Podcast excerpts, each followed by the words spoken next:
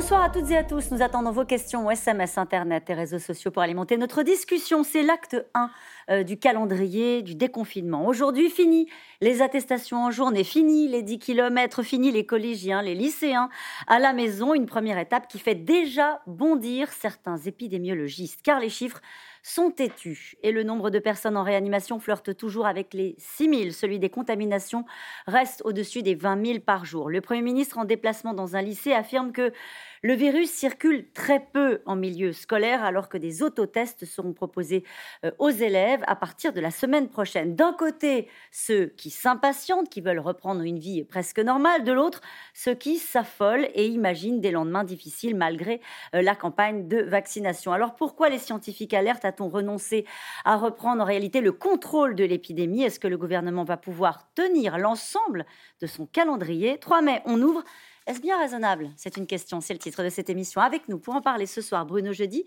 vous êtes rédacteur en chef au service politique de Paris Match. Christine Rouziou, euh, vous êtes professeur émérite en virologie à la faculté de médecine Necker. Vous êtes membre des académies de médecine et de pharmacie. Avec nous, euh, Antoine Flao, vous êtes épidémiologiste, directeur de l'Institut de santé globale de l'Université de Genève.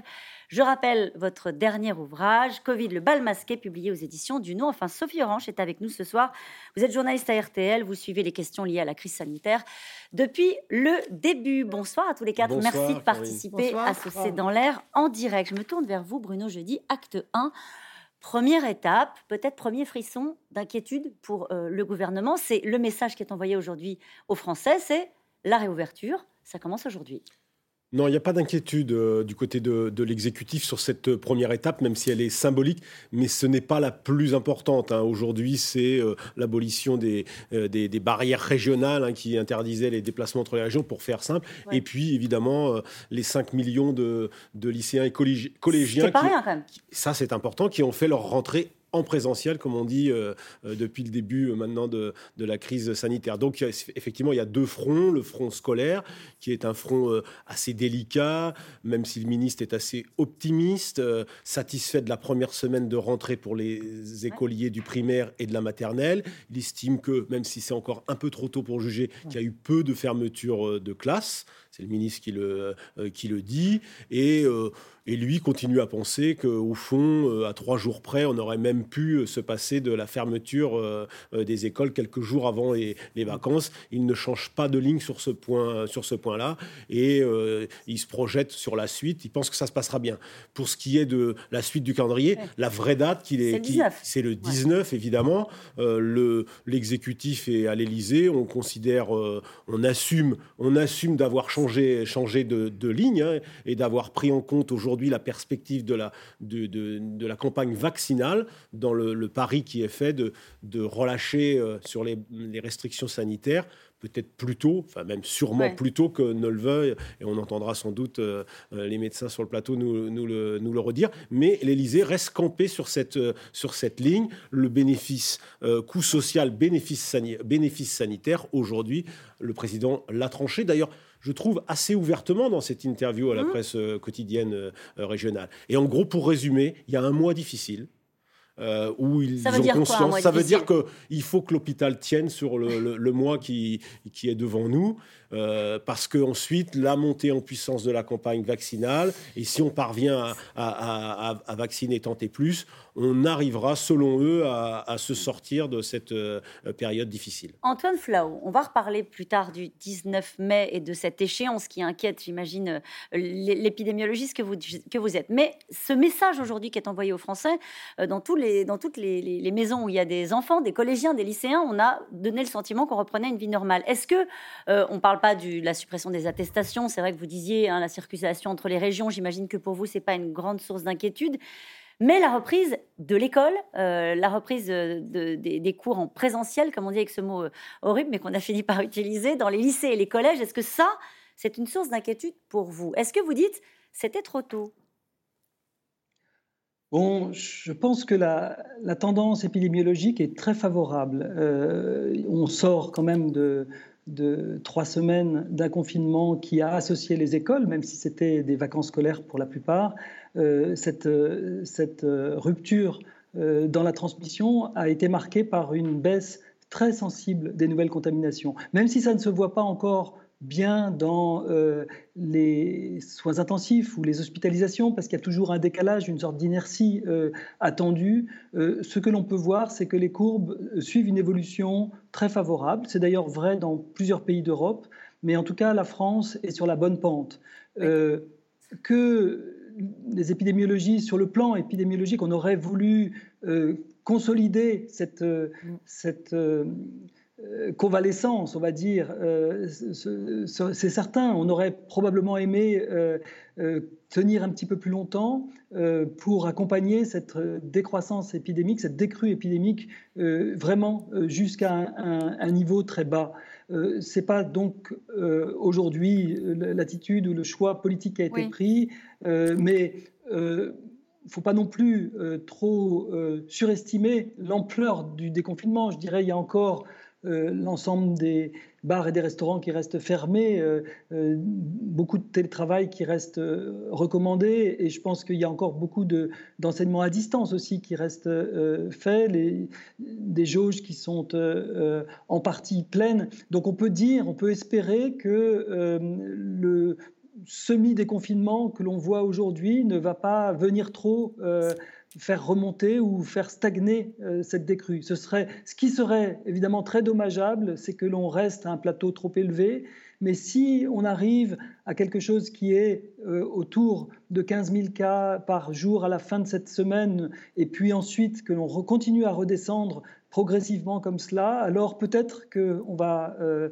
pouvoir tenir ce calendrier qui est annoncé avec des indicateurs qui pourraient diminuer. Mais le risque, ce sont les établissements scolaires? Alors oui, vous savez, à partir du moment où on vaccine les personnes âgées, où on vaccine de plus en plus les adultes, où la vie euh, sociale, les interactions sociales chez les adultes se sont presque toutes arrêtées, euh, les seules interactions qui reprennent aujourd'hui vraiment, ce sont les interactions chez les enfants et ah dans le milieu scolaire. Donc oui, euh, le risque évidemment est que ce réservoir non vacciné soit celui qui développe le plus rapidement possible euh, le processus épidémique. Donc c'est cela qu'il va falloir monitorer de façon très très très euh, précieuse et, comme du lait sur le feu, il va falloir regarder euh, l'évolution dans les écoles. Mais le virus circule peu à l'école, c'est ce qu'a dit le Premier ministre euh, encore aujourd'hui. On sent bien qu'il y a la volonté de rassurer, en plus en expliquant qu'il va y avoir un nouvel outil euh, désormais à destination des lycées, des collèges, notamment, c'est la question des autotests. Alors peut-être que je vais donner la question à, la, question à, Christine Rouziou sur les autotests. Est-ce que ça, c'est un outil qui est de nature justement à permettre cette réouverture qu'on est en train de vivre, notamment on parlait ce matin des, lycéens, des collégiens. Euh, est-ce que ça peut aider? Alors, l'idée euh, est d'en utiliser beaucoup euh, régulièrement, chaque semaine, et effectivement, en, répétant les examens, on peut supposer qu'on va attraper les positifs au moment du pic de réplication virale chez les personnes asymptomatiques, puisqu'a priori, les symptomatiques, on les testera autrement. Bon, tout positif doit être testé en PCR, confirmé, obligatoire, ça c'est sûr. Mais le problème, c'est leur sensibilité, puis le problème, c'est l'autotest, le prélèvement en soi, c'est pas si simple. Donc, il va y avoir des ratés, des, prélèvements plus ou moins bien faits, et donc on aura des faux négatifs. Et, donc, c'est un peu compliqué le temps que ça se mette en route et tout. Voilà, c'est pas un test merveilleux. Euh, ça n'est pas équivalent au PCR, c'est pas la même sensibilité. Mais euh, disons que pour une surveillance comme ça, euh, dans les établissements dans scolaires, les établissements scolaires, ça pourra apporter. Pour moi, c'est, c'est, ça va pas empêcher la circulation du virus vraiment, hein, parce que les contaminations actuelles sont en milieu familial. Et donc, euh, les parents sont des jeunes qui sont souvent, euh, qui sont bien sûr pas vaccinés et qui sont actifs, qui, qui, se déplacent, qui ont des rencontres, qui continuent à travailler. Donc, euh, le pari, à mon avis, est risqué. Et la quatrième vague, il faut prononcer les choses. Hein. Ah bon? La quatrième vague, le risque, il, est, il existe. Il existe. Vous parlez déjà de quatrième vague? Moi, je parle de quatrième vague. Je pense qu'on n'est pas du tout les seuls. Pourquoi? Parce que, parce que ça va mettre un certain temps à diminuer pour la circulation virale, parce que le taux de vaccination va pas être obtenu si rapidement que ça, euh, parce que là, euh, on a les variants.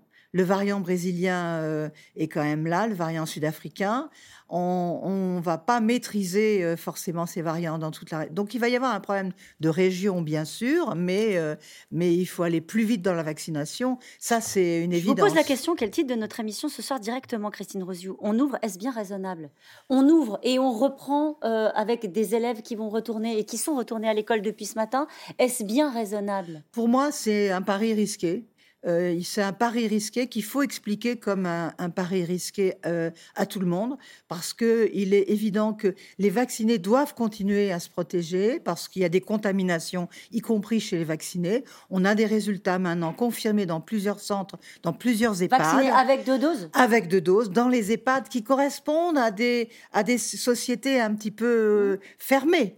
Eh bien, dans les EHPAD, on voit qu'on a des clusters de 10, 11, 12 personnes vaccinées qui, ont, qui sont PCR+, qui sont, mais qui sont pas avec malades. des voilà, avec des formes pas très fortes. Mais ça veut dire que le virus circule, y compris chez les vaccinés. Et donc là, c'est vraiment pas forcément des bonnes nouvelles. Et donc, euh, voilà, ça va faire que ça va pas diminuer. En fait, ce que vous craignez, c'est le message qui est envoyé par cette date et ce calendrier, avec cette première date que nous marquons aujourd'hui, qui est de dire, bon, en gros, c'est le retour vers, euh, vers la vie normale. Ça n'est pas du tout le retour vers la vie normale. C'est ça, moi, mon message, c'est qu'il faut vraiment euh, se dire que euh, on va continuer à vivre avec. C'est un pari. Quand je dis un pari risqué, c'est le pari de faire que il faudrait qu'on arrive à vivre avec. Donc faisons ce qu'il faut et euh, effectivement, mesures barrières. Et pas de relâchement. Euh, un mot sur les autotests, Sophie Orange. On imagine mal comment ça peut se passer dans les établissements scolaires ou parfois dans les grands lycées, il peut y avoir jusqu'à 1000 élèves. Euh, ça veut dire qu'ils vont se tester, ils vont être encadrés. Est-ce qu'il y a un, protocole qui est mis en place par, ou imaginé même par le gouvernement sur, sur ces autotests dont on attend beaucoup quand même pour que les élèves puissent retourner, j'allais dire, tranquillement à l'école? Si vous voulez, il y a la théorie et la pratique. La théorie, c'est effectivement un, protocole de plusieurs pages qui a été envoyé la semaine dernière au directeur d'établissement des collèges et des lycées, avec euh, des vidéos, des plaquettes, des brochures d'information, voilà, pour euh, aider les enseignants à, pratiquer ces autotests ou à organiser ces autotests. Voilà dans l'idéal comment ça pourrait se passer. Il faut que la salle soit très grande, il faut qu'elle soit aérée, donc des fenêtres qui s'ouvrent, il faut qu'il y ait une porte d'entrée, une porte de sortie, il faut que les jeunes soient à mmh. deux mètres et non en face à face. Voilà, ça c'est pour la théorie. Et effectivement, certains syndicats des directeurs d'établissement ont fait leur petit calcul sur un, lycée à peu près de 1000 élèves. Autotester ou que les élèves s'autotestent deux fois par semaine, ça prend 58 heures. Donc c'est vrai que dit comme ça, ça fait beaucoup. Après, peut-être que dans la pratique, ce qui va se passer, c'est qu'en tout cas, les autotests ne démarrent pas cette semaine, mais a priori plutôt la semaine prochaine. Donc peut-être que les premiers autotests auront lieu euh, en, classe, au lycée, au collège, et qu'ensuite les autotests se dérouleront à la maison. Euh, on imagine ça plutôt comme ça, sachant que de toute façon, à partir de début juin, mi-juin, euh, les plus grands vont partir en révision chez eux pour réviser le brevet, le bac de français, le bac tout court. Voilà, donc petit à petit, il y aura de moins en moins d'élèves aussi dans les, dans les collèges et les lycées, mais c'est un pari. il y a 65 millions d'autotests qui ont été commandés par le ministère de l'Éducation nationale qui vont arriver dans les établissements jusqu'à la fin de la fin de l'année scolaire. déjà depuis la semaine dernière, les institutrices, les ADSEM dans les écoles primaires et maternelles ont utiliser ces autotests? Est-ce que ce sera deux fois par semaine? On verra en tout cas une étude euh, a été présentée aux, responsables des établissements euh, pour les encourager, pour leur montrer que c'est efficace. Et que dit cette étude? Elle dit que si les lycées adhèrent à 25% à ces autotests, on réduit les contaminations euh, de 30%. Et si l'adhésion est de 75%, on réduit les risques de 50%. Donc ça marche, mais il faut que ce soit répété effectivement deux fois par semaine, et ça, c'est pas gagné. Sophie Orange, l'ensemble des Français auront accès euh, aux autotests, et comment on fait un autotest? Alors enfin, d'abord on va à la pharmacie, on l'achète, ça coûte 6 euh, euros, pas besoin d'ordonnance. Ce n'est pas remboursé euh, pour euh, les gens comme vous et moi, c'est remboursé pour mhm. certaines catégories de la population qui travaillent avec des personnes âgées. Ensuite, vous, vous défaites votre petit paquet. C'est un petit écouvillon, vous l'enfilez dans le nez. Alors c'est pas du tout le, test qu'on connaît en laboratoire. Hein. Là, c'est juste au, au, début du nez sur 2-3 cm. Ensuite, le prélèvement, vous le mettez dans un petit réactif vous, remuez et ensuite ce réactif, vous le mettez dans une petite plaquette, un peu comme un test de grossesse pour les, les femmes qui voient ce que, ce que ça veut dire. Et après, vous attendez s'il y a une deuxième barre qui apparaît ou non au bout de 10-15 minutes. S'il y a une deuxième barre, vous êtes positif Vous allez directement au laboratoire faire un test PCR. Il y a une seule barre, vous êtes négatif, mais vous continuez à respecter les gestes barrières. En tout, ça prend 15-20 minutes. Christine Rosy, mais c'est pas évident. Dans quel, cas, dans quel cas il faudra utiliser ces autotests? Parce que quand même, depuis le début, on peut quand même se féliciter qu'on a chaque jour davantage d'outils qui nous permettent de, bah, de vivre avec, puisque ça va être notre sujet. D'ailleurs, dans, dans, quelques minutes, visiblement, ce gouvernement a décidé de vivre avec euh, le Covid. Dans quel cas utiliser cet autotest par rapport à un PCR ou un antigénique? Puisque maintenant, on a une palette de tests. Alors, je pense que on on peut l'utiliser en intrafamilial, ça c'est vraiment important. Aller à une réunion familiale, tout le monde doit se tester, c'est quand même euh, quelque chose d'assez facile. Euh, alors que le, test euh, antigénique à la pharmacie, bon, ben c'est, à mon avis, c'est une meilleure qualité, donc il faut quand même le savoir. Hein. ça... Et puis, il y a les avions, les déplacements. Il faut faire attention à qu'il il va y avoir. Ces autotests vont pas être validés dans les avions. Hein. Certainement pas. Donc, euh, il faudra à ce moment-là les PCR. Donc, il y, aura plusieurs conditions d'utilisation, mais en intrafamilial et en réunion. Ça peut être utile. Ça peut être utile. Allez, comme depuis le début de la crise sanitaire, deux discours entrent en collision. Celui des épidémiologistes, inquiets d'une réouverture trop rapide avec des chiffres de contamination qui restent très hauts, et celui euh, des politiques et du gouvernement en particulier, qui communiquent sur cette première étape d'une sorte de retour à la normale. Magali Lacrosse, Christophe Roquet.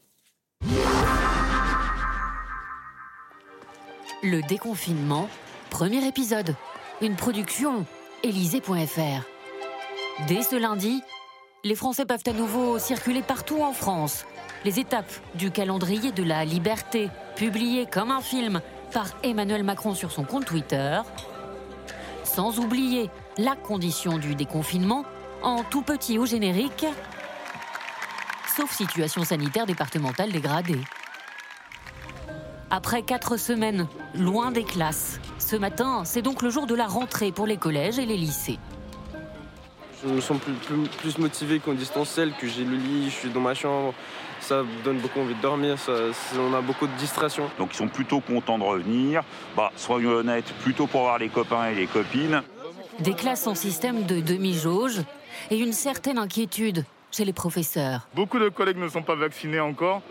Et donc on se dit, mais qu'est-ce qui est le plus important, la santé ou la scolarisation des jeunes? Très bien, mesdames et messieurs. Pour les rassurer, Jean Castex, lui aussi, a pris le chemin du lycée. Ce matin, en Meurthe-et-Moselle, avec son ministre de l'Éducation, il fallait compte. Moins de 2000 classes ont été fermées la semaine dernière, preuve que le virus circule peu à l'école, garantit-on à Matignon. Notre objectif il reste le même, l'objectif politique majeur, c'est de faire en sorte que les écoles, les établissements scolaires fonctionnent le plus possible. Le service public de l'éducation nationale est stratégique et dans cette pandémie, la France peut s'enorgueillir d'être un des pays au monde, au monde où les écoles, les lycées, les collèges auront le plus fonctionné et nous voulons continuer. Jean Castex est aussi venu lancer la nouvelle arme de l'exécutif 2 millions d'autotests livrés cette semaine dans les établissements scolaires. 60 millions entre mai et juin. Mais voilà, en pratique, l'autotest fait débat. Je suis pas persuadé euh, de l'efficacité. Parce que si c'est négatif, il faut quand même faire un test PCR et si c'est positif, on va quand même devoir chercher un variant. Donc euh, je suis pas hyper convaincu. J'ai pas encore eu l'occasion, mais euh, oui, oui, oui, bien sûr. Plus, plus on peut tester, mieux c'est. Alors que la France commence tout juste à se déconfiner, la situation sanitaire reste tendue. Un peu plus de 22 000 cas par jour en moyenne cette dernière semaine et des réanimations encore sous tension. Trois départements ont un taux d'incidence supérieur à la limite fixée par le gouvernement pour être déconfinés. Mais ce qui inquiète les scientifiques, c'est que le virus circule encore beaucoup, presque partout en France. Pour eux, le calendrier du président a été annoncé beaucoup trop tôt. On l'a vu pour la première vague, c'est euh, mathématique. On l'a vu pour la deuxième vague, donc euh, de toute façon, il y aura une anticipation, et on la voit déjà dans la rue, l'anticipation.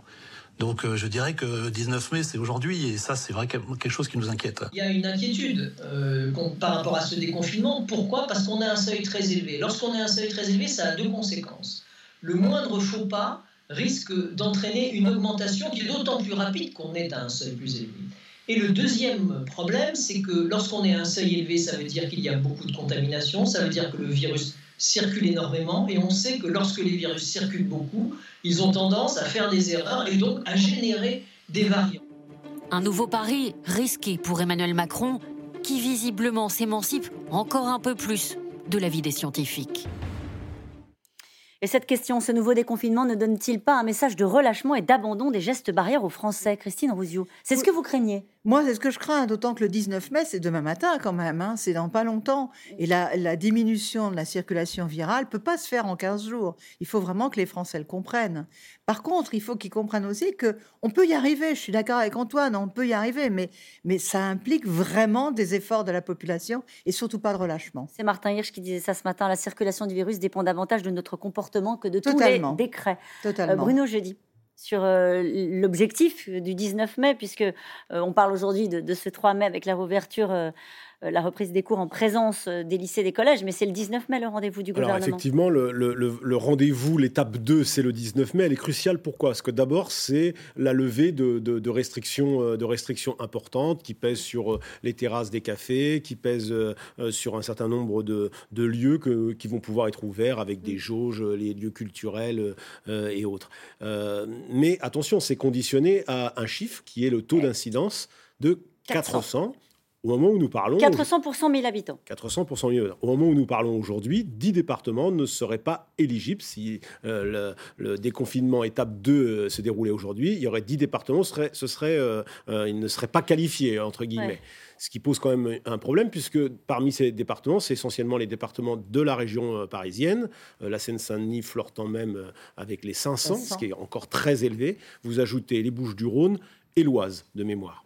Donc, euh, euh, à l'Élysée, euh, ils estiment que d'ici 16 jours, c'est-à-dire le 19 mai, normalement, selon les différentes modélisations qu'ils ont pu avoir, tout le monde sera, sera en dessous de ce 400 et donc la levée devrait être des restrictions devraient être nationales, même si euh, le président de la République a bien dit dans son interview qu'il y aurait des mesures de freinage qui seraient immédiatement euh, appliquées si euh, un département dépassait ce seuil de 400. Un seuil qui est très élevé, il faut le redire. Aujourd'hui, 400, ça fait hurler tous les épidémiologistes qui contestent tous ce chiffre. Enfin, je, parle en les ayant lus. Hein. Aujourd'hui, la moyenne nationale est autour de 300. Elle baissera aussi. 400, c'est très, c'est très élevé. C'est on est très loin du, seuil qui avait été fixé, par exemple, après le deuxième déconfinement. À l'époque, on parlait d'un taux de contamination, enfin, on parlait de 5000 cas de contamination en France. Aujourd'hui, l'Élysée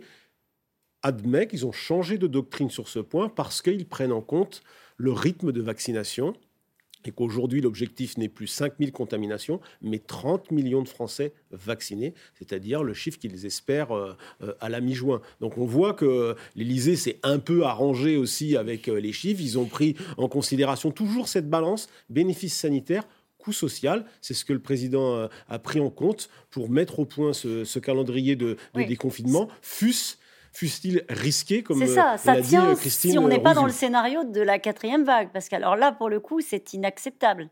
Ah non, mais la quatrième vague, pour l'instant, euh, c'est un, c'est un mot euh, qui est absolument tabou, interdit, euh, à l'Élysée, qui n'est pas, qui n'est pas, qui n'est pas employé. Enfin, je veux dire, pour eux, pour l'instant, enfin, ils sont... dans tous les modèles. Je, je, pense même, je pense même que ce qui a peut-être réussi le président de la République dans son, la présentation de son calendrier, et on le voit dans les sondages qui commencent à sortir, c'est peut-être que les Français euh, euh, sont en train d'y croire à ce troisième euh, déconfinement qui serait au fond le dernier, l'espère-t-il.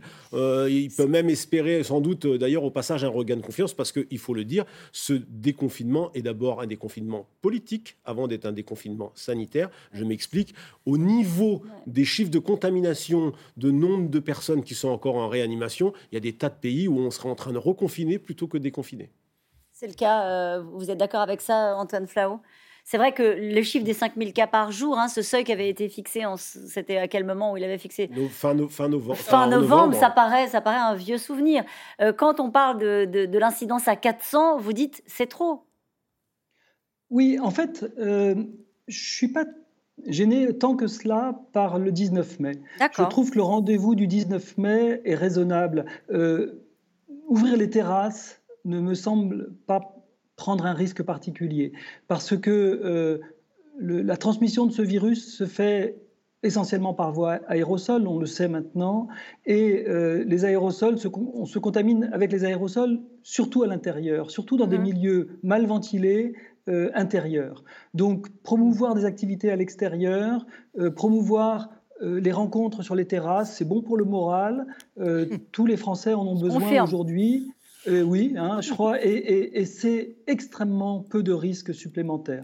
Donc euh, ça me semble, les gens disent oui, mais ils vont aller aux toilettes. Mais enfin, il faut arrêter. Euh, on va aux toilettes, ça prend quelques minutes. C'est pas comme ça qu'on se contamine. Il faut. C'est vraiment quand on reste dans une salle de cours, par exemple, ou dans une cantine, ou dans un restaurant d'entreprise. C'est là où on se contamine parce que on va rester pendant pendant plusieurs heures dans un milieu confiné, mal ventilé. Donc investir davantage sur la ventilation, euh, est certainement plus payant aujourd'hui que de se battre contre l'ouverture des terrasses. Mhm. Les musées, les salles de spectacle, c'est un peu pareil. On a très peu de clusters dans ce genre d'endroits. Les musées par essence, on y est plutôt silencieux, on n'est pas nombreux, la distance est, largement répétée, il faudra peut-être éviter les grandes expositions avec beaucoup de monde, mais si on respecte les protocoles sanitaires, ça ne posera pas de problème. Non, la jauge, la jauge, elle est absurde simplement. Cette jauge de 400 est absurde. elle, est, si vous voulez, elle est deux fois supérieure à la semaine que viennent de passer les pauvres Indiens en ce moment en termes de contamination pour 100 000 habitants. Alors, euh, on est en train de nous dire que euh, la, jauge, enfin le, le seuil que l'on va garder est un seuil extrêmement élevé, de vagues euh, majeures. Euh, on, ne peut pas se satisfaire de 40 000 cas par jour et de 300 décès tous les jours en France. C'est cela que veut dire euh, un seuil de 400 pour 100 000. Donc je crois que non, il, faut, il faut garder ce chiffre présidentiel qui était très bienvenu de 5 000 contaminations nouvelles par jour. C'est ça l'objectif. Il faut essayer d'y arriver. Il faut que. Mais c'est pas du tout l'objectif. C'est pas du tout l'objectif que s'est fixé le gouvernement. Vous êtes un des défenseurs d'une stratégie zéro Covid. On a bien compris, et c'est intéressant peut-être d'y revenir ensemble, que ce gouvernement-là, que notre pays a fait le choix euh, de vivre avec euh, le Covid. Antoine Flau. C'est pas tout à fait vrai qu'il ait fait ce choix-là, parce que s'il avait fait le choix de vivre avec le Covid, il ne vaccine, il n'entendrait pas vacciner aujourd'hui toute la, toute la population. Quand on veut vacciner toute la population, c'est qu'on veut se débarrasser du Covid. Tout le monde a envie de se débarrasser du Covid. Alors, si zéro Covid paraît dogmatique, d'abord, il y a des pays démocratiques qui le font et qui l'appliquent, mais si on n'en veut pas, au moins qu'on ait une stratégie comme les Britanniques, ou comme les Portugais, ou comme les Finlandais, je peux continuer comme ça. Les Norvégiens, les Danois, c'est comme eux qu'il faut vivre aujourd'hui. Mais comment, comment, quelle est, quelle est, la différence, Antoine Flau? Quelle est la différence avec ce qu'on fait nous? Mais on est en train de le faire. Avec la baisse en ce moment, le confinement, toutes ces mesures actuelles euh, permettent de descendre vers une circulation très faible du virus. Donc on y arrive en France. On va y arriver. Il faut juste être patient, il faut savoir que on n'a rien sans rien. Malheureusement, on aimerait tous ouvrir tout demain, mais si on le faisait, ça repartirait, comme l'a dit Christine Rouziou, on aurait à nouveau une vague. Est-ce que c'est ça que l'on veut? Non, on veut donc descendre au, à marée basse. Et une fois qu'on sera à marée basse, il faut empêcher les virus de rentrer sur le territoire. Il ne faut pas leur laisser deux heures par jour le temps de circuler quand ils viennent d'Inde. Car aujourd'hui, si vous revenez de quarantaine de, d'Inde et que vous êtes en quarantaine, vous avez le droit de circuler deux heures par jour pour répandre vos virus dans les supermarchés. C'est pas cela a, dont on a besoin quand même. Vous savez, en vous euh, écoutant, j'ai l'impression, Antoine Flau, que ce que vous pensez, mais dites-moi si je me trompe, c'est qu'on est en train de reproduire les mêmes erreurs. Ben, je pense que parfois, euh, on manque un peu de courage. Il faut, à mon avis, donner un cap.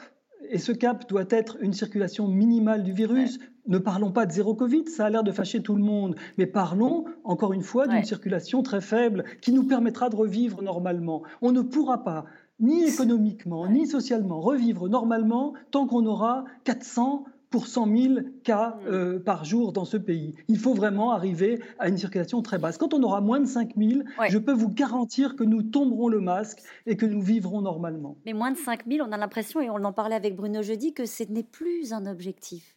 C'est plus un objectif euh, annoncé, mais c'est un vrai objectif euh, à atteindre. les modélisations de Simon Cochemès de l'Institut Pasteur sont quand même pas, pas très, très positive. Hein. Euh, c'est vrai qu'il va falloir prendre en compte euh, la vaccination avec euh, les retards qu'on a, parce qu'il y a quand même la pénurie, etc. Euh, il va falloir prendre en compte la météo, le comportement des gens. Et puis, et puis, moi, je suis virologue. Il va falloir prendre en compte les variants. On n'en parle plus là, mais ça On reste parle sujet. plus, mais, mais attendez, ils sont là. Ils sont là. Ils sont là dans plusieurs départements. Et, euh, et, et ils sont extrêmement contaminants. Ils, tous ou un en particulier Bah, non, euh, le variant anglais, c'était déjà pas mal, on était d'accord. Euh, là, le variant sud-africain est là, le variant indien, il n'y en a que quelques cas, mais il y a des variants brésiliens en nombre. Alors évidemment, le gouvernement dit euh, il est très faible à 0,4 ou 4% C'est vrai? Mais non, Ah euh, bon? c'est la moyenne entre 0 et, et- et 40. Donc effectivement, euh, euh, il y a des départements où il est quand même le, le virus sud-africain est à 40%. Donc il faut quand même faire attention à voir que cette circulation virale laisse des risques de contamination non négligeables dans certaines régions. Et on ne sait pas bien comment ça va évoluer. Il y a aussi un autre élément qui fait que la pression, une pression vaccinale relativement moyenne fait une pression de sélection qui peut faire émerger encore d'autres variants. Donc, euh, C'est-à-dire? que les gens pas vaccinés euh, sont réceptifs à des, à des, vaccin- à des variants et, euh, et, c'est- et les gens vaccinés vont faire une espèce de sélection de variants différents. Voilà. Hein. Donc, un peu, euh, c'est un des variants d'échappement. Le virus, il, il est capable d'échapper à ça. Donc, c'est pour ça que. Il est capable pardon, de se réinventer à partir de patients qui ont été vaccinés, qui ont contracté le virus, et il se réinvente à partir de la vaccination. Complètement. C'est pour ça que ces clusters dans les EHPAD euh, mériteraient d'être surveillés au mieux. Euh, que, comment, que sont ces virus qui euh, circulent dans les EHPAD, qui sont vaccinés à plus de 80% quand même hein, euh, C'est d'un haut niveau de vaccination. Donc on, a un modèle réel pour surveiller l'évolution virale chez les vaccinés. Et donc il faut vraiment le faire tout de suite et très bien partout où il doit être fait. Sophie Orange, cette phrase de- du directeur régional de l'OMS pour l'Europe, euh, tout à l'heure Antoine Flau parlait de l'Inde, il disait la situation en Inde peut se produire n'importe où. Absolument. Je crois que c'est la grande leçon qu'on peut tirer de cette année, de ces 15 mois d'épidémie. C'est-à-dire qu'un pays qui se croit tranquille comme l'Inde, qui se croyait tranquille en janvier-février, est rattrapé depuis quelques semaines, alors sans doute plutôt par le variant anglais que le variant indien. Mais on n'est jamais à l'abri euh, d'une reprise de la circulation virale. Et le problème, c'est que euh, ça peut aller très très vite. En 15 jours, tout peut basculer. Donc effectivement, la France va descendre là dans cette semaine sans doute au-dessus de 250, qui était, je vous le rappelle, le seuil d'alerte maximal de l'année dernière. Euh, voilà, donc sans doute dans les 15 jours, on va descendre, mais on sait très bien que ça peut rebasculer dans, dans l'autre sens. Et moi, ce qui m'a intéressé aussi dans l'interview du président de la République la semaine dernière, c'est quand on lui pose la question, est-ce que vous pensez qu'on en a fini avec ce virus en 2021 Et il répond, je ne sais pas. Il aurait pu répondre, j'espère, on va y arriver. Il répond, je ne sais pas. Euh, Qu'est-ce que ça veut dire phrase m'a selon vous. Qu'est-ce que ça veut dire Bah, Ça veut dire que ça veut dire qu'on n'est pas à l'abri. Ça veut dire qu'on n'est pas à l'abri d'une quatrième vague qui est modélisée par l'Institut Pasteur, dont parle aussi le Conseil scientifique dans l'un de ses avis en évoquant, en invoquant la- l'arrivée du variant brésilien qui effectivement est minoritaire au niveau national, mais dans certains départements peut peut-être monter.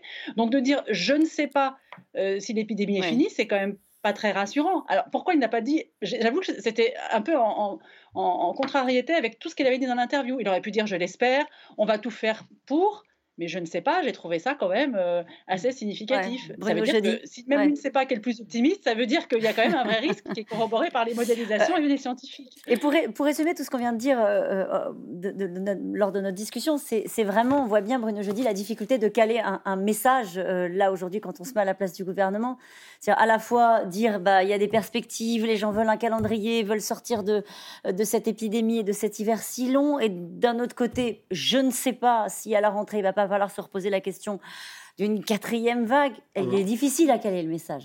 Sophie a raison, euh, cette interview était quand même euh, très différente. Alors d'abord sur la forme, c'était, on l'a dit, une- la presse écrite, mais elle était très différente sur le ton. Il y avait une grande prudence quand même, même si je sais que ce mot peut heurter euh, les, les scientifiques qui trouvent eux qu'il n'était pas assez prudent, mais globalement il était plutôt assez prudent.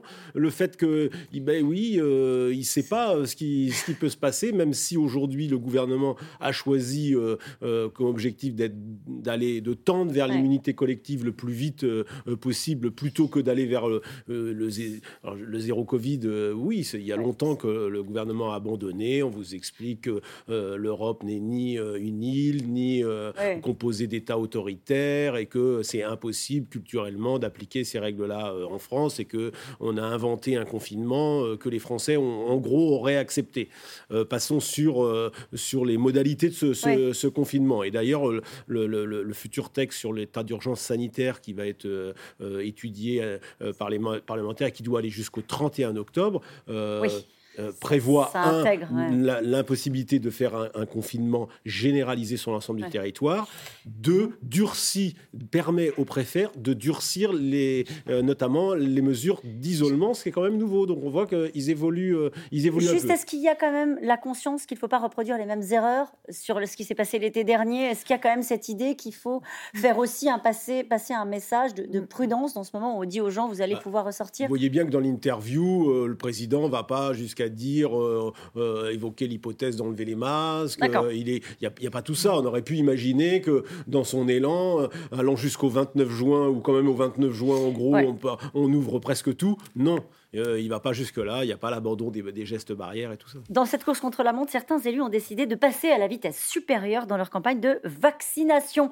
Peu importe les critères d'âge, de profession, les comorbidités, ils vaccinent et ils s'affranchissent aussi des rappels à l'ordre du gouvernement. Mélanie Nunes et Mathias Garnier. Océlie Ségolène. Tout à fait. Voilà. Merci. Il y a besoin de quelque chose J'ai des choses à vous demander. Dites-moi. Vous êtes né en 87. Tout à fait. Donc pourquoi avez-vous la dérogation Parce que je suis professeur des écoles, enseignante. Ah, d'accord. Partout ailleurs, ça ne serait pas une raison valable. Mais à Saint-Laurent-du-Var, être enseignant suffit à se faire vacciner quel que soit son âge.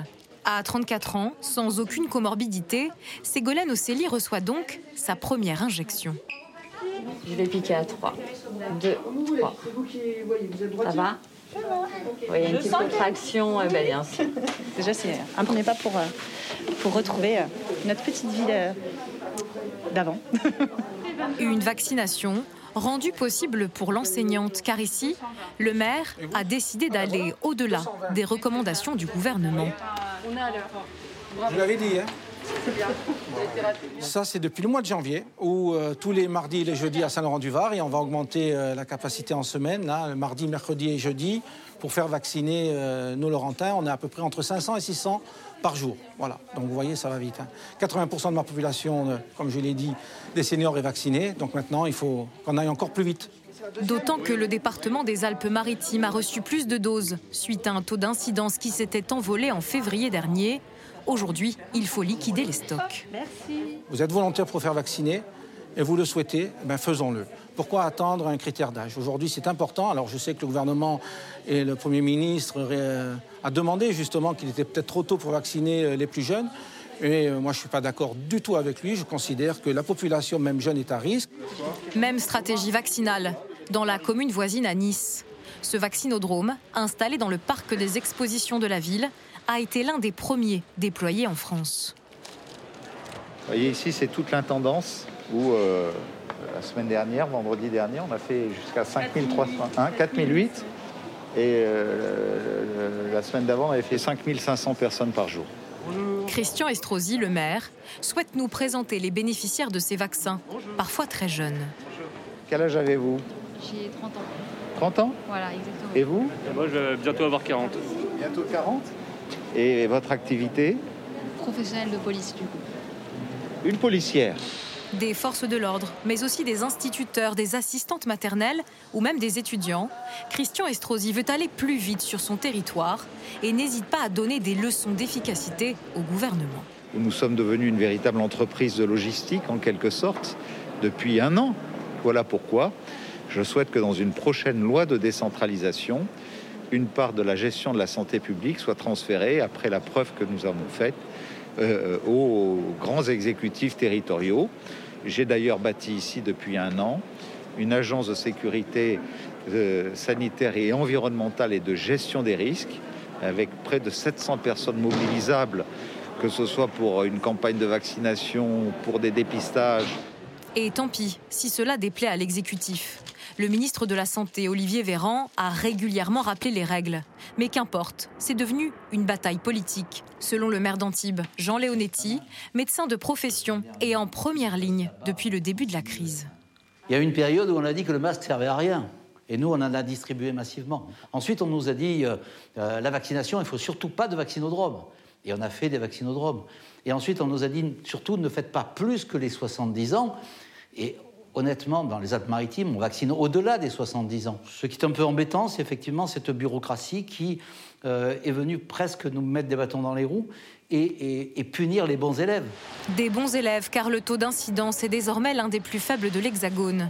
La mairie de Bastia, elle, va encore plus loin. Depuis aujourd'hui, tous les adultes peuvent se faire vacciner sans critères particuliers. Bruno Jeudi, chacun fait ce qu'il veut. Il y a un peu de ça qui est en train de s'installer. Et c'est vrai que, alors officiellement, il faut rappeler que le gouvernement maintient euh, sa politique des seuils, hein, euh, avec euh, cette montée en puissance. Aujourd'hui, on est sur les, euh, plus de 55 ans. Alors, a- avant, au-delà, euh, euh, c'est uniquement pour les gens qui ont des, cas de comorbidité à partir de 18 ans. Mais euh, officiellement, on maintient cette politique du seuil. Et même, quelque part, il s'arc-boute un peu autour de, ça. Alors, c'est un peu étonnant parce qu'on se demande si c'est toujours, euh, toujours ce- cette idée de cacher un peu la pénurie qui manquerait de doses pour pouvoir vraiment euh, monter en puissance. Parce que au fond, euh, euh, on voit bien chaque jour, il y a des doses qui sont pas, euh, qui trouvent pas prene- preneurs. Euh, en même temps, il y a des tas de gens qui font, qui veulent encore faire la queue au Stade de France ou ailleurs pour pouvoir être vaccinés. Donc il y a cette double pression qui s'exerce sur le gouvernement. D'un côté, les moins de 55 ans qui veulent se faire vacciner en masse et qui attendent leur tour. Et puis il y a une partie non négligeable encore des, des- des plus de 55 ans et même des plus de 75 ans qui veulent pas se faire vacciner, mais il y a la volonté d'aller les chercher, j'allais dire euh, un par un, Mhm. euh, la sécurité sociale euh, téléphonant. euh. Alors il y a aussi, euh, il faut reconnaître aussi qu'il y a une partie des gens qui sont pas à l'aise avec le numérique et qui n'arrivent pas à s'inscrire euh, sur Doctolib ou d'autres euh, Mm. d'autres plateformes. Mais on voit bien que à un moment ce, ce seuil ne, ne va plus tenir et moi j'ai le sentiment que le gouvernement va finir euh, va finir par lâcher. Vous dites ça n'a pas de sens, Christine Rosio Oui, moi Ouais. je dis ça n'a pas de sens. Je pense que euh, il n'est pas question de perdre une dose. C'est vraiment, je trouve que les centres qui ont une liste d'attente systématique pour que le soir il reste 15-20 doses, vite on appelle pour euh, faire profiter la personne qui est volontaire. Je trouve ça extrêmement bien. Je trouve que c'est pas normal de ne pas de perdre des doses de vaccin. C'est c'est une C'est évidence. ce qu'avait dit le président aussi. Hein. Ah, Euh, faut, pas, pas perdre des doses. Donc je trouve que euh, là, il faut. On voit bien que si tout le monde, enfin, s'il y avait les doses pour vacciner tout le monde euh, avant le 19 mai, euh, euh, beaucoup, beaucoup, beaucoup Une de fois de gens plus, les élus euh, locaux seraient là pour le faire. Mais une fois de Euh, plus, les élus locaux sont en train de monter la, montrer Et la ils ont voie. Alors, ils sont contestés aujourd'hui. Mais ils ont suis sûr que raison, dans ils ont raison, semaines, euh, ils ont raison. Maintenant, euh, il y a une inégalité territoriale de répartition des vaccins, donc il faut faire attention aussi. hein. C'est vrai que les, les- les Alpes-Maritimes, ils ont eu beaucoup de vaccins euh, parce que le, vi- le virus est circulé vraiment très fort. Bon, maintenant, euh, il faudrait que les autres départements aient aussi beaucoup de vaccins. Cette question qui nous est posée, Sophie Orange, euh, quand prévoit-on de vacciner les enfants Alors, pas tout de suite. Ah ouais. Euh, les étapes euh, s'enchaînent euh, de la façon suivante. Donc, d'abord, il a fallu que les laboratoires fassent des études cliniques chez les enfants et même chez les petits et même chez les nourrissons pour euh, connaître euh, voilà, l'efficacité, bien sûr, les effets secondaires, les risques. Ce premier cap est passé puisqu'on a une efficacité remarquable qui est sans doute supérieure à celle de l'adulte. Ensuite, là, voilà, maintenant, l'étape suivante, c'est comme d'habitude, on, a- on le connaît maintenant les, les règles, c'est l'Agence européenne du médicament qui va étudier, là, dans les semaines qui viennent, euh, la possibilité de vacciner les enfants. Alors, ce seront sans doute d'abord les enfants entre 12 et 18 ans, et puis après, ça va peut-être aller plus bas, mais sans doute pas de vaccination en France chez les enfants avant l'été. Ce qu'il faut comprendre sur la vaccination ch- chez les enfants, c'est que si vous voulez, les enfants aujourd'hui, ils ont extrêmement peu de risques de forme grave de la maladie. Donc, il faut un vaccin qui est zéro risque, euh, zéro Oui, effet sûr. secondaire sur les enfants pour ne pas leur faire prendre de risques, justement. Voilà, c'est ça qui est compliqué. Et puis après, il faut comprendre aussi euh, que cette vaccination chez les enfants euh, serait avant tout un geste collectif.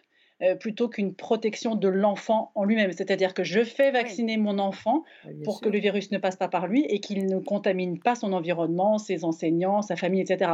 Donc, est-ce que en France, les parents sont prêts à ce geste altruiste chez leurs propres enfants, alors que pour une, une vaccination contre le papillomavirus, par exemple, ça n'a rien à voir avec le Covid, mais il y a énormément de parents qui sont réticents à faire vacciner leurs ados. Donc, euh, c'est un débat euh, au milieu de cette question. Mais pour répondre rapidement à cette question, donc la vaccination chez les enfants, en tout cas euh, en Europe, ce sera sans doute pas avant l'été. On verra dans d'autres pays où, où la réglementation est plus avancée si ces vaccinations ont lieu plus rapidement. Antoine Flau, elle serait utile pour limiter la, la circulation du virus. C'est ce qu'expliquait à l'instant Sophie Orange.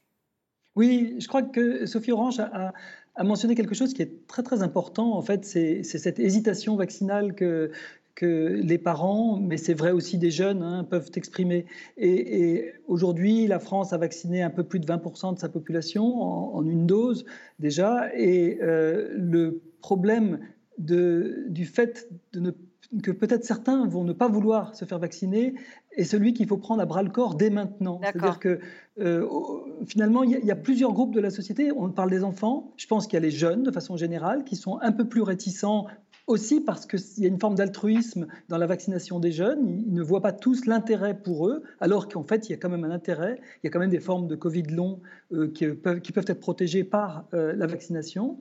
Et puis, il y a aussi des segments de la société qu'on oublie tout le temps et qui euh, se rappellent euh, à nous lorsqu'il y a des, des résurgences d'épidémies et des flambées épidémiques, ce sont les personnes qui sont tout au bas de l'échelle sociale, ce sont les migrants, ce sont les gens qui ne parlent pas bien notre langue, qui ne comprennent pas de quoi il s'agit, qui ratent les rendez-vous, euh, qui euh, ne, comprennent pas les campagnes de, promotion ou d'information pour la santé. Et euh, il, faut pas, il faut aller les, chercher aussi, il faut parler dans une langue qu'ils comprennent. et il faut bien savoir que euh, en, santé publique, euh, ce sont souvent ces groupes-là qui sont les moins accessibles euh, aux mesures de prévention et à la vaccination. On parlait des jeunes quand même, Antoine Flau. Ils se sont montrés altruistes, les jeunes, pendant toute cette pandémie. Ils ont mmh. accepté les règles du jeu, du confinement depuis, depuis si longtemps. Oui, oui, hein, Quand même. Oui, exactement. Et euh, espérons euh, d'ailleurs qu'ils seront enclins à se faire vacciner parce que ce sera aussi des passes vaccinaux qui vont leur être donnés pour pouvoir assister à des concerts, à des matchs de foot, etc. Et ça, ce sera un argument, Christine Rouziou, ce sera l'argument ah euh, massu de dire à un moment donné, si vous voulez voyager, si vous voulez aller au restaurant, si vous voulez aller à un concert, il faudra un pass de vaccination. moi, je pense, je pense vraiment fortement au, rôle du pass vaccinal pour convaincre les gens de, se faire vacciner, y compris les jeunes. Et alors, évidemment, un pass, euh, un pass sanitaire n'est pas la même chose qu'un pass vaccinal. Mais déjà, faisons déjà cette étape de pass vaccinal pour euh, effectivement plus que voyager et pour circuler, etc. Je pense que beaucoup de jeunes euh, adhéreraient beaucoup plus facilement avec cette autorisation de circuler.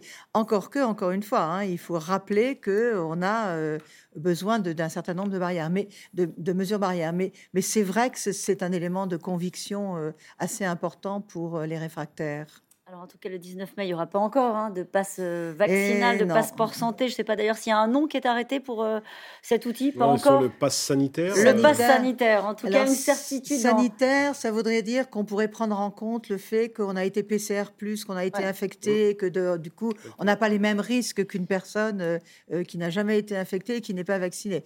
Donc voilà, il y, a un gradient dans le, dans le mot sanitaire. En tout cas, on peut compter sur une forme d'impatience des Français à la veille donc de cette échéance du 19 mai. Les carnets de réservation euh, se remplissent dans les hôtels, dans les restaurants. Les professionnels se préparent à la ruée. Walid Berissoul, Juliette Vallon, Diane Cacharella, Paul-Rémy Barjavel. C'est un mercredi très attendu. Le 19 mai prochain, ce restaurateur pourra de nouveau accueillir sa clientèle. Et ça, ça part dès le midi. Hein.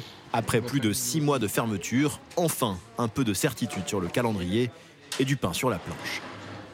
Ça, ça, c'est un signe d'espoir. Donc j'aime bien les mettre là parce que c'est un signe d'espoir, comme quoi on va, on va se mettre au travail et on va, on va pas tarder à rouvrir.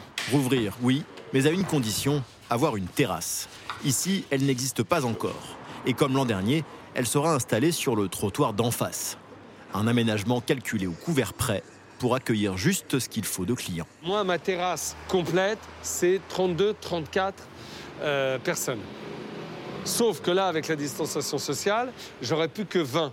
Mais à 20, midi et soir, je peux ouvrir. Un redémarrage avec un mot d'ordre, la prudence. Dans un premier temps, seuls 8 salariés sur les 23 qu'il emploie en temps normal seront de retour dans son restaurant.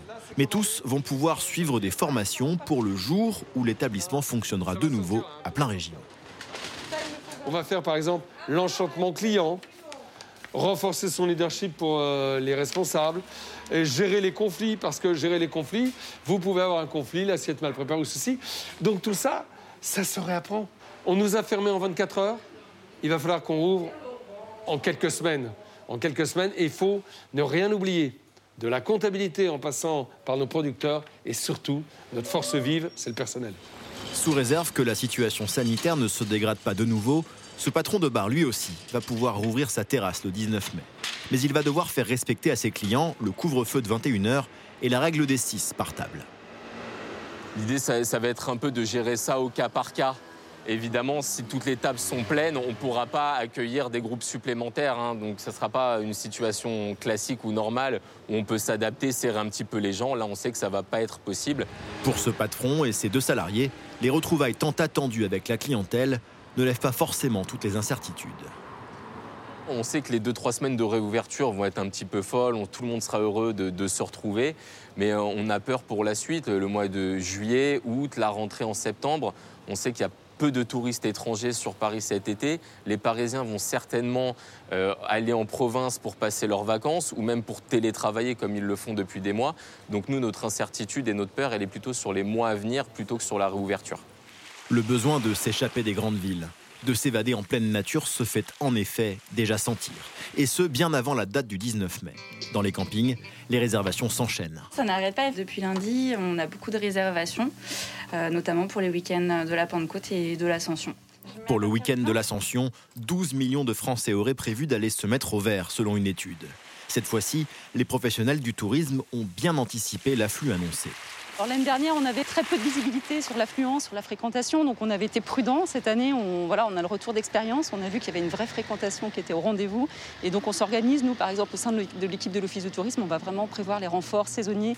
Pour ce théâtre parisien, en revanche, les fauteuils rouges resteront vides le 19 mai prochain, malgré le feu vert du chef de l'État autorisant la réouverture des théâtres et cinémas avec une jauge très réduite. On est au mois de mai, euh, traditionnellement c'est la, la fin de saison.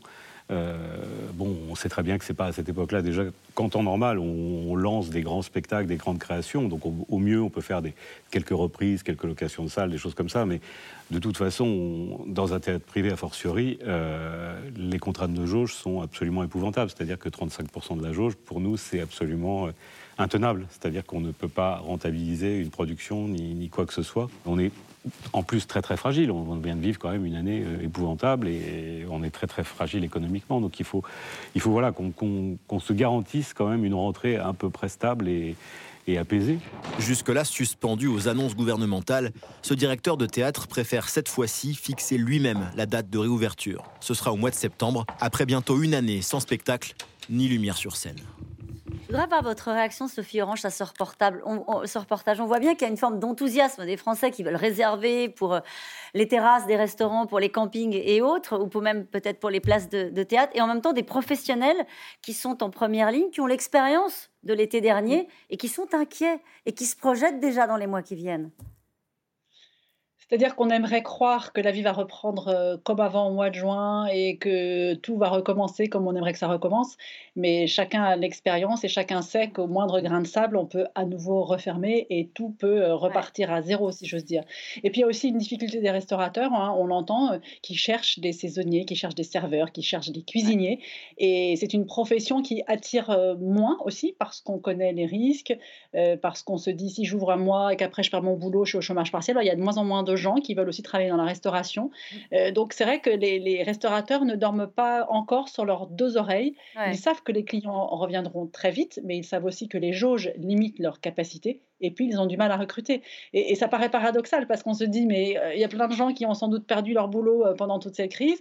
Et pourquoi est-ce qu'ils vont pas postuler pour être serveur Parce que ça peut ouvrir 15 jours, se refermer un mois. Et puis, beaucoup ont changé de vie. Beaucoup ont- on se sont dit, tiens, c'est pas mal finalement de voir ses enfants euh, à midi et le soir et d'avoir une vie à peu près normale et pas des horaires Ouais. décalés comme l'exige la restauration. Donc voilà, on, on sent que ces professionnels ne sont pas sereins, c'est clair. Cette remarque de Claudius de Meurthe-et-Moselle, il dit donc à partir du 19 mai, nous allons pouvoir faire raisonnablement la bamboche. Bien sûr que non. Claudius, désolé. Non, non, mais. On dit ça avec le sourire, mais ouais. ça vous fait peut-être pas rire. Non, c'est sûr qu'il y a déjà eu euh, pas mal de fêtes euh, un peu sauvages euh, ces derniers jours. avec le beau temps, ça va revenir. C'est vrai que c'est ça le risque, hein, c'est que effectivement, il y a des jeunes sur les plages le soir, etc. Alors c'est vrai qu'à l'extérieur, on se contamine moins, mais si on commence à boire, manger, à parler près, euh, là, les risques de contamination euh, euh, se refont, même si on est à l'extérieur. Je crois qu'il faut faire attention quand on dit l'extérieur ne contamine pas. Si, si on mange ensemble et qu'on reste plusieurs heures comme ça, avec l'alcool et tout, c'est quand même pas gagné. Hein. Antoine Flau, faire raisonnablement la bamboche, ça ressemble à quoi? ben, Ça ressemble à être dehors. Et dehors, en effet, peut-être comme dit Christine, si on veut encore réduire le risque, quand on enlève son masque et qu'on mange et qu'on boit, on se met un petit peu à distance euh, de ceux avec qui on ne partage pas le même foyer. Euh, un petit peu à distance, c'est-à-dire on met un mètre. Il ne faut pas que vos postillons arrivent dans les, dans, dans les conjonctives oculaires ou les narines de votre voisin. Mais euh, on peut faire la bamboche sur la plage. Euh, les grandes plages que vous avez montrées de, de, l'Atlantique sont tout à fait propices à, à, cette, à cette, fête et, et, aussi à se retrouver assez nombreux finalement, parce que tellement les espaces sont importants. Et, dehors, on a tellement minimisé le risque que je crois qu'on peut investir vraiment sur l'extérieur aujourd'hui. On préfère quand vous nous parlez de la bamboche tous les deux que quand vous nous parlez de la quatrième vague. Allez, on revient à vos questions. Les données scientifiques sont-elles, oui ou non, propices à un déconfinement tel qu'imaginé par Emmanuel Macron? Euh, Non. Les résultats sont que les données euh, sont quand même, euh, encore une fois, elles sont hautes et on sait que pour diminuer, ça prend du temps. Donc 19 mai est une vraie étape. On attend que le gouvernement nous dise, enfin, qu'il surveille bien les choses jusqu'au 19 mai on a un petit souci, c'est que le nombre de dépistages a un peu diminué. Et donc, il faut vraiment euh, redire aux gens, euh, il, faut, il faut y aller. Il faut vraiment ne pas avoir, si on a le moindre doute, il faut se faire dépister et s'isoler. Je crois que toutes ces choses-là sont maintenues quand même. Hein. Le scénario euh, catastrophe dans 19 mai, avec une annonce du président la veille qui nous dirait en fait non, est inenvisageable inenvisageable. J'allais dire que dès, l'annonce par le président de la République du confinement, et on le sait, on ne va pas refaire euh, l'histoire de, ce, de, ce, début d'année, c'est un confinement contraint et forcé dans, dans, une extrémité qui ne pouvait plus faire autrement. Il était presque dos au mur après avoir refusé le confinement euh, préventif euh, que lui réclamaient tous les scientifiques à la fin du mois de janvier, avoir laissé passer le mois de février où il y aurait pu avoir aussi un confinement. Il a confiné parce que c'était devenu trop et qu'il fallait soulager l'hôpital public avec la perspective de ces 6000 patients en Mais il ne peut pas refuser de déconfiner si le seuil reste trop haut, si l'épidémie décroît trop lentement par rapport à ce qui était prévu? D'abord, ça décroît lentement, peut-être pas assez rapidement, mais ça décroît lentement, et ça devrait continuer comme ça dans les 16 jours qui nous restent d'ici euh, l'étape 2 du, confinement. Donc oui, il y aura, il y aura ces levées de restrictions de la deuxième étape. Après, c'est plutôt le, ce qu'il faut surveiller, et c'est ce que surveille le, le gouvernement, c'est le rythme de la campagne vaccinale. Il faut absolument tenir les 20 millions à la mi-mai, les 30 millions à la mi-juin, parce que là, il y aurait vraiment une, une vraie euh, difficulté pour euh, l'exécutif à, tenir euh, ce pari qui est quand même compliqué, on l'a entendu avec ces chiffres élevés, si jamais on ne tenait pas en plus le rythme de la campagne vaccinale. Aujourd'hui, il faut être rassurant pour nos téléspectateurs, on le tient bien ce rythme. Oui, mais tout ne peut pas reposer sur la campagne de vaccination. On en a déjà parlé ici même avec vous, notamment Antoine Flau. Je passe à la prochaine question. Emmanuel Macron a-t-il sollicité l'avis du conseil scientifique avant d'élaborer son calendrier de déconfinement progressif. Sophie Orange. Oui, le Conseil scientifique et pas seulement. Le Conseil scientifique nourrit le président de la République d'un certain nombre d'avis, de notes qui ne sont pas toujours publiées ou elles sont publiées euh, euh, quelques semaines après qu'elles aient été remises à, l'Élysée. Donc oui, le Conseil scientifique euh, continue d'informer l'Élysée, qui continue aussi d'interroger d'autres médecins tous azimuts en France, à l'étranger, qui regardent aussi les modélisations, les scénarios de l'Institut Pasteur, de l'INSERM, les exemples aussi des autres pays. Qu'est-ce qui s'est-il passé en Angleterre, au Portugal, en Italie, là où ça a rouvert. Donc c'est un ensemble euh, de critères euh, euh, qui permet d'arriver à une décision, contestée ou pas, mais décision quand même. On, regarde, Antoine Flau, ce qui se passe à l'étranger, mais on l'applique pas forcément. Oui, c'est pas toujours transposable. Hein. C'est important de regarder ce que font les autres pays. C'est important de regarder leurs raisons de succès, parfois leurs raisons d'échec. Il ne faut pas non plus penser qu'on peut toujours transposer une situation d'un pays à un autre. On a sa culture, ses habitudes, son régime, sa gouvernance. Donc en cela, je pense que c'est raisonnable d'avoir sa, propre, d'avoir sa propre attitude. On peut peut-être regretter que l'Europe n'ait pas de politique commune, euh, sur un certain nombre de sujets. Par exemple, le, sujet du contrôle sanitaire des frontières, des quarantaines, des tests à l'arrivée des voyageurs, tout ça aurait pu être beaucoup plus harmonisé puisqu'on a un espace qui s'appelle l'espace Schengen, et ça, ça aurait pu être européen. Mais sinon, on voit aussi qu'il y a d'autres euh, choses qui ont été très bien harmonisées sur le plan européen, en particulier la distribution des vaccins. Vous parliez de l'Agence européenne du médicament. Euh, on a une forme centralisée d'autorisation de, mise sur le marché, d'homologation. Tout ça, c'est quand même très, très positif. Vous êtes gentil, Antoine, Antoine Flau, parce qu'il y a quand même certains pays qui ont suspendu des vaccins sans alerter euh, les autres. Il y a eu quand même quelques, quelques dissonances dans ces campagnes de vaccination. Oui, vous savez, les États européens veulent avoir leurs prérogatives nationales sur la santé. La santé, c'est voilà, un domaine que l'on ne confie pas ni à l'OMS, ni mmh. à l'Europe complètement. Maintenant, pour l'homologation des vaccins, elle, est, euh, elle est obligatoire même. Les, États n'ont pas le choix. Ils ne pourraient pas dire demain Pfizer n'est plus homologué. C'est pas possible. Euh, et on apprend à l'instant que selon Santé publique France, puisque nous parlions des chiffres hein, de l'épidémie depuis le début de cette émission, euh, annonce qu'il euh, y a 5600 personnes qui sont de nouveau en réa à l'heure où nous parlons. Donc ça veut dire que c'est un chiffre qui a recommencé à remonter ces, derniers jours. Ne risque-t-on pas d'assister à un relâchement des gestes barrières faisant craindre un rebond de l'épidémie?